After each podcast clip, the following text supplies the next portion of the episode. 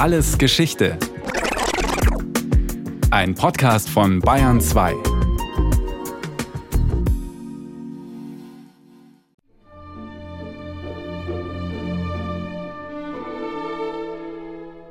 Deutschland trauerte. Auch wenn sein Tod nicht völlig unerwartet eingetreten war, so stand das ganze Land doch wie unter einem Schock. Das einstige Wunderkind, das allzu jung mit nur 38 Jahren aus unserer Mitte gerissen wurde.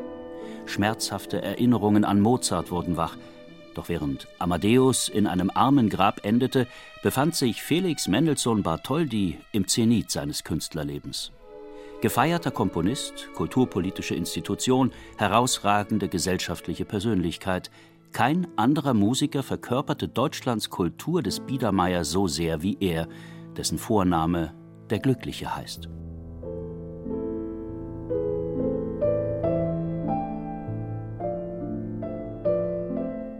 Felix Mendelssohn Bartholdys friedlicher und sanfter Tod ist das Ende einer längeren Krankheitsgeschichte. Im Oktober 1847 war er bei einem Spaziergang mit seiner Frau ohnmächtig geworden. Ein Schlaganfall. Er hatte fürchterliche Schmerzen, stöhnte, schrie.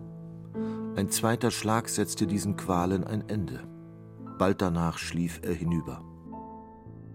Es ist der 4. November 1847, 21.24 Uhr.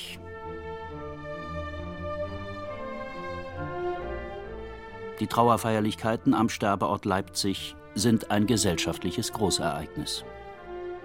Menschenmassen, der geschmückte Sarg, unabsehbarer Zug von der Wohnung in die Paulinerkirche eine Stunde. Der Marsch aus E-Moll aus dem fünften Heft der Lieder ohne Worte auf dem Wege gespielt berichtet Robert Schumann, der ein Lorbeerblatt vom Sarg als Andenken mit nach Hause nimmt. Während der Folgenacht werden Mendelssohns sterbliche Überreste mit einem Sonderzug nach Berlin überführt. Fackeln säumen die Gleise. Überall wollen die Menschen einem bewunderten Komponisten die letzte Ehre erweisen. Am 8. November wird Felix Mendelssohn Bartholdy auf dem Dreifaltigkeitsfriedhof am Halleschen Tor beigesetzt. Gleich neben seiner Schwester Fanny, die ein halbes Jahr vor ihm wie er an einem Hirnschlag gestorben war.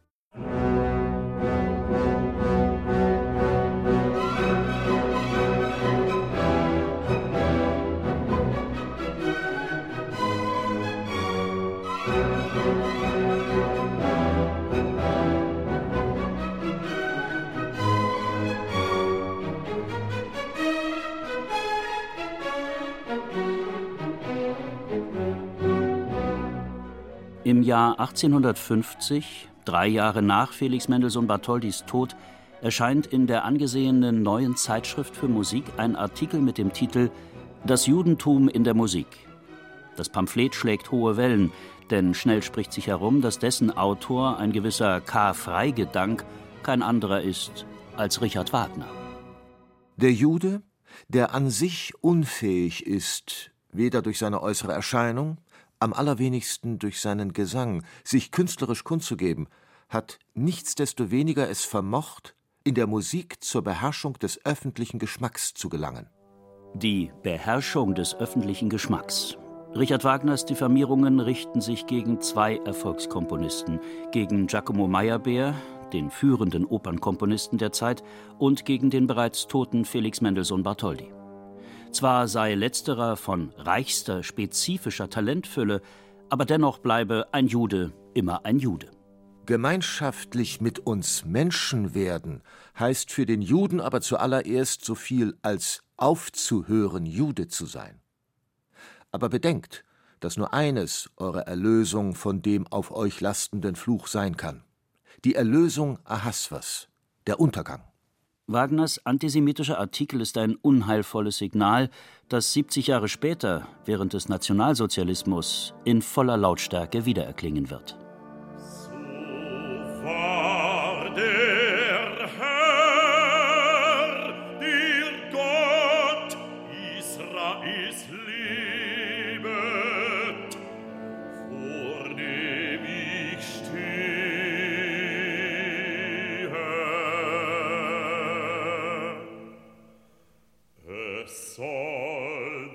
diese Jahre wieder Tau noch Regen kommen.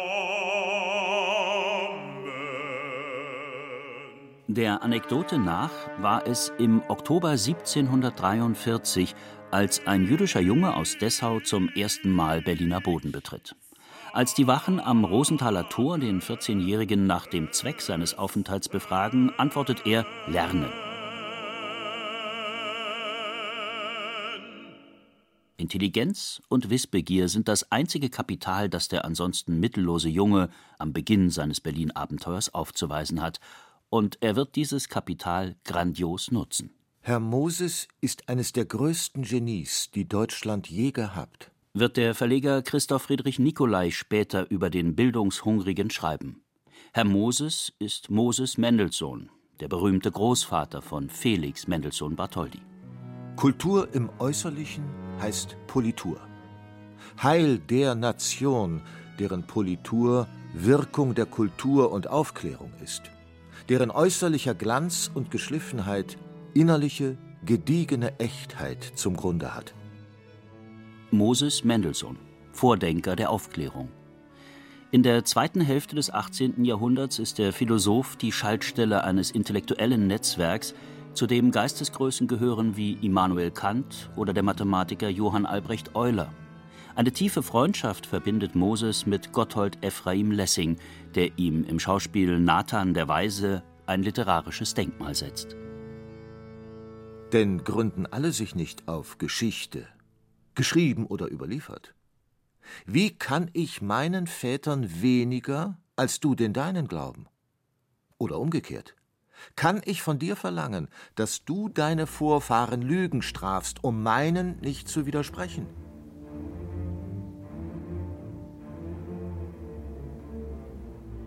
Moses Mendelssohn ist nicht nur ein anerkannter Gelehrter, ein Weltweiser, wie es im Jargon der Zeit heißt, er ist auch ein äußerst erfolgreicher Fabrikant. Er wird zunächst Prokurist, dann Teilhaber der Seidenspinnerei Bernhard, der geschäftstüchtige Philosoph übernimmt die Manufaktur und expandiert im großen Stil. Nach Moses Tod erweist sich dessen ältester Sohn Josef als würdiger Erbe des väterlichen Vermögens. Josef gründet eine Privatbank, die international agiert und die an Staatsanleihen und Reparationszahlungen der napoleonischen Kriege viel Geld verdient. Der Autor Thomas Lackmann. In Paris werden auf königlich preußische Rechnung 199 Millionen Franc und 1,5 Millionen preußische Taler umgesetzt. Gemeinsam mit den Rothschilds zeichnen die Mendelssohns russische Inskriptionen in Höhe von 1,5 Millionen Silberrubel. Die Geschäfte laufen blendend, denn Mendelssohn J und A verstehen es geschickt, Staatsräson mit eigener Rendite zu verbinden. J und A stehen für Josef und Abraham, denn seit 1804 ist Josefs jüngerer Bruder Abraham zweiter Teilhaber des Finanzinstituts.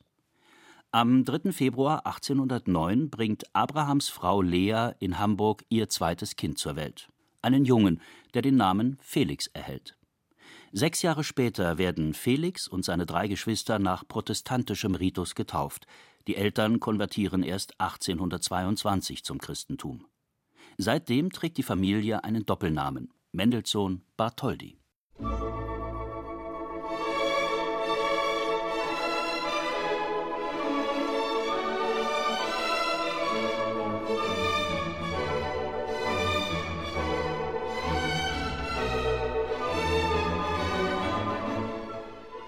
Nicht die Musen allein, auch die Schicksalsgöttinnen haben ihre Lieblinge. Und wen die einen mit ihrer Gunst beglücken, den fliehen jene anderen zumeist. Nur selten begegnen wir hienieden den Auserwählten, über deren Haupte sich beide Mächte freundlich die Hände reichen. Solch gesegneter Naturen einer war Felix Mendelssohn Bartholdy.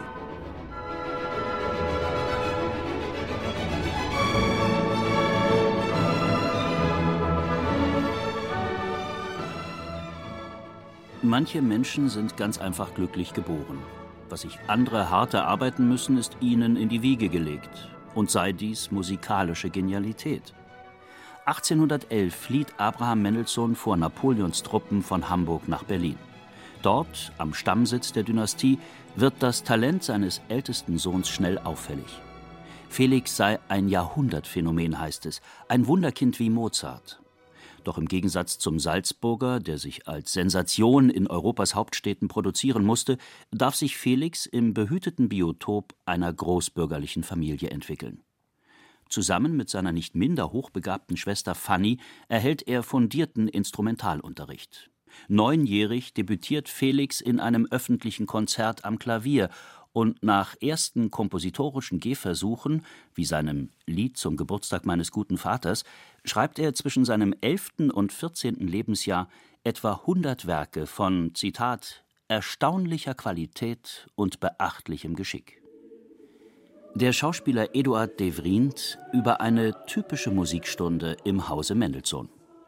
Die Singenden saßen um den großen Esstisch und nahe dem Flügel, an dem auf einem hohen Kissen Felix saß und unbefangen, ernsthaft und eifrig, als ob er ein Knabenspiel mit seinen Kameraden vorhätte, uns dirigierte und meisterte.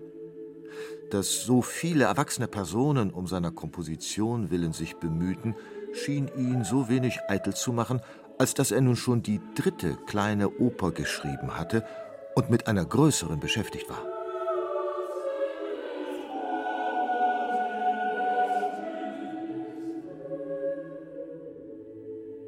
Die kompositorische Ausbildung des musikalisch frühreifen Knaben übernimmt eine der einflussreichsten Persönlichkeiten des Berliner Musiklebens, Karl Friedrich Zelter. Zelter, Leiter der Singakademie, steht im regen Kontakt mit Johann Wolfgang von Goethe. Und so reist er im Herbst 1821 nach Weimar, um dem 72-jährigen Dichterfürsten seinen begnadeten Schüler zu präsentieren. Jeden Morgen erhalte ich vom Autor des Faust und Werther einen Kuss. Und jeden Nachmittag vom Vater und Freund Goethe zwei Küsse. Bedenkt, schreibt Felix begeistert nach Hause. Nicht nur die Mendelssohns empfinden Goethes Kuss als ein mächtiges Symbol. Es ist, als würde das Zepter der deutschen Kultur von einer Generation in die nächste weitergereicht.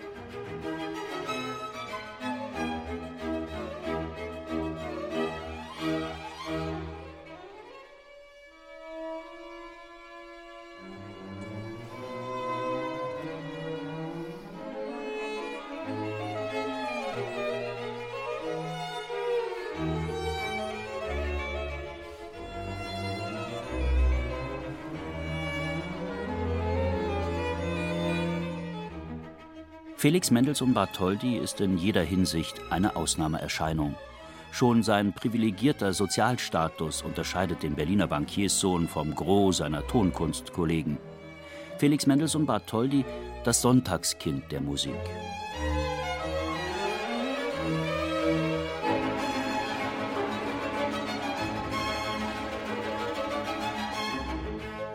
Stationen eines Komponistenlebens. 1825 nimmt Abraham seinen Sohn Felix mit nach Paris, wo der 16-jährige gestandene Komponisten wie Meyerbeer und Cherubini mächtig beeindruckt.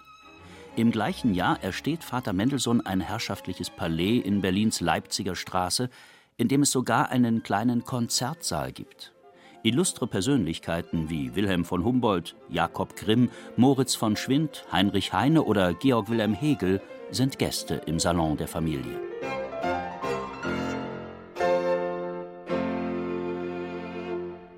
Im März 1829, kurz nach seinem 20. Geburtstag, leitet Felix unter Anwesenheit des preußischen Königs die erste Aufführung der Matthäus-Passion nach Johann Sebastian Bachs Tod.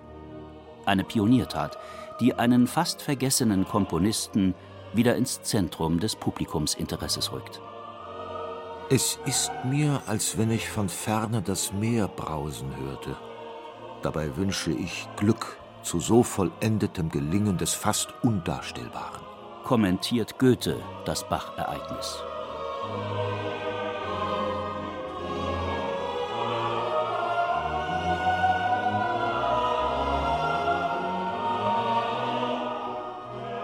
Wenig später bricht Felix auf zur großen Fahrt. Felix, der Glückliche, ist nicht gezwungen, sich seinen Lebensunterhalt zu verdienen. Deshalb ermöglicht ihm der Vater das, was sonst Söhnen elitärer Adelsfamilien vorbehalten ist, eine Kavalierstour durch Europa. Mit wenigen Unterbrechungen wird Felix fast vier Jahre bis 1833 unterwegs sein. Die Reise, der wir Sinfonien wie die italienische oder die Hebriden-Ouvertüre verdanken, führt ihn über Wien und Venedig nach Rom und Neapel, dann über die Schweiz nach Paris. Wenn ich in Italien faul, in der Schweiz burschikos, in München ein Bier- und Käsevertilger war, so muss ich in Paris politisieren.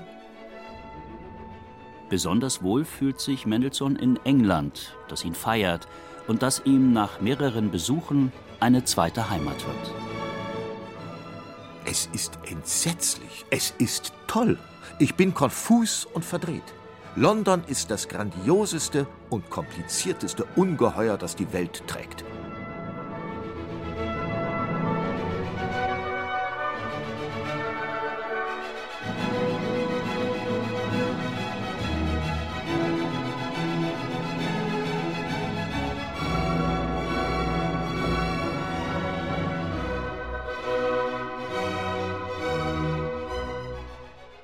Ein Zeitsprung. 1836. Nach einem Engagement als Stadtmusikdirektor in Düsseldorf hat Felix Mendelssohn Bartholdy die renommierte Position eines Kapellmeisters der Gewandhauskonzerte in Leipzig angenommen. Als erster Berufskapellmeister leitet er ein Orchester nicht vom Instrument aus, zum Beispiel vom Geigenpult, sondern mit einem Taktstock. Damit ist der geniale Jüngling der Stammvater des heutigen Dirigenten.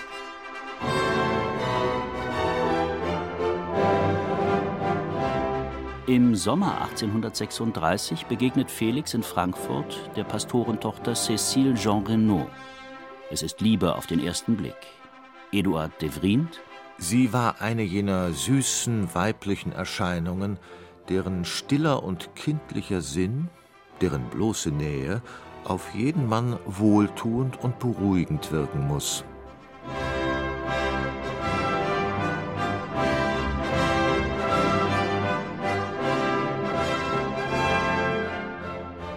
Mendelssohn und Cécile heiraten im März 1837. Dem Paar werden fünf Kinder geboren.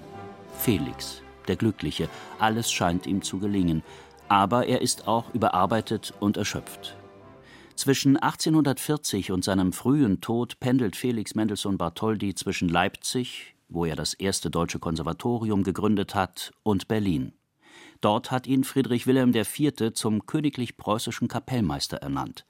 Als er, nur 38-jährig, im November 1847 einem Schlaganfall erliegt, ist Felix Mendelssohn Bartholdy der erfolgreichste Komponist Europas, mit bestem Kontakt zu den wichtigsten Königshäusern. Deshalb trauern auch gekrönte Häupter um den Liebling der Musen. Zum Beispiel Königin Victoria, die sich ergriffen ans Klavier setzt, um eigenhändig ein Stück zu spielen, das Pur Mendelssohn ihr erst vor kurzem zugeeignet hatte.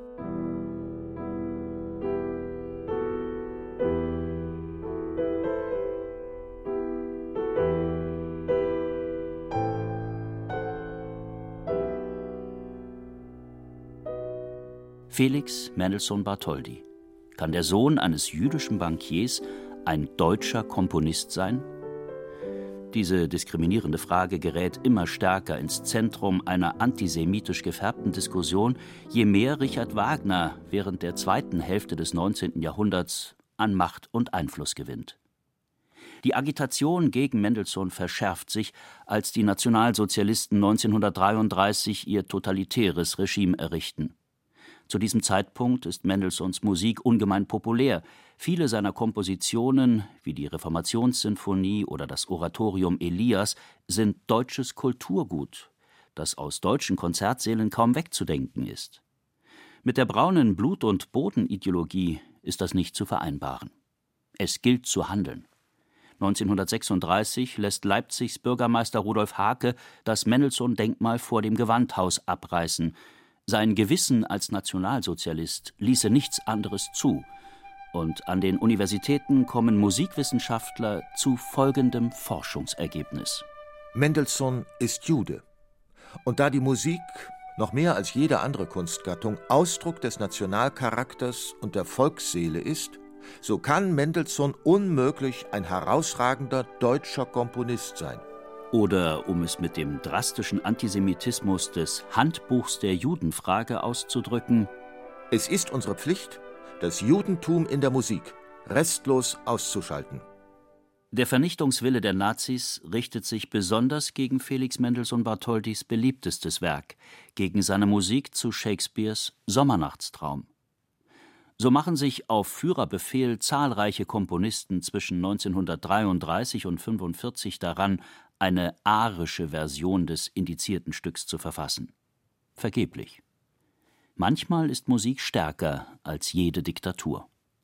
Der Autor Fred K. Priberg Mendelssohns Sommernachtstraum indessen hat die Führer des Nationalsozialismus und ihre Politik der schöpferischen Liquidierung unbeschädigt überstanden. Nun genug, fort im Sprung, trefft mich in der Dämmerung. Nun genug, fort im Sprung, trefft in der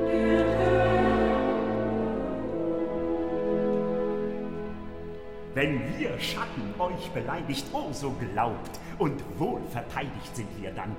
Ihr alle schier habet nur geschlummert hier und geschaut in Nachtgesichten eures eigenen Hirnes dichten. Wollt ihr diesen Kindertank, der wie leere Träume schwand, liebe Herren, nicht gar verschmähen, sollt ihr bald was Besseres sehen.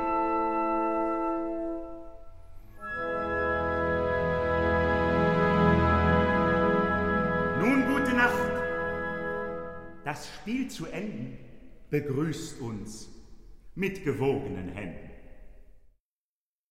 Das war Alles Geschichte, History von Radio Wissen aus der Staffel Jüdisches Leben in Deutschland. Diesmal mit der Folge Felix Mendelssohn Bartholdy von Markus Farnhöfer, der auch Regie geführt hat. Gesprochen haben Detlef Kügo und Andreas Neumann. In der Technik war Josuel Tegarten, Redaktion Petra Hermann Böck. Von uns gibt's natürlich noch viel mehr. Wenn Sie nichts mehr verpassen wollen, abonnieren Sie den Podcast Alles Geschichte History von Radio Wissen unter bayern2.de slash allesgeschichte und überall, wo es Podcasts gibt.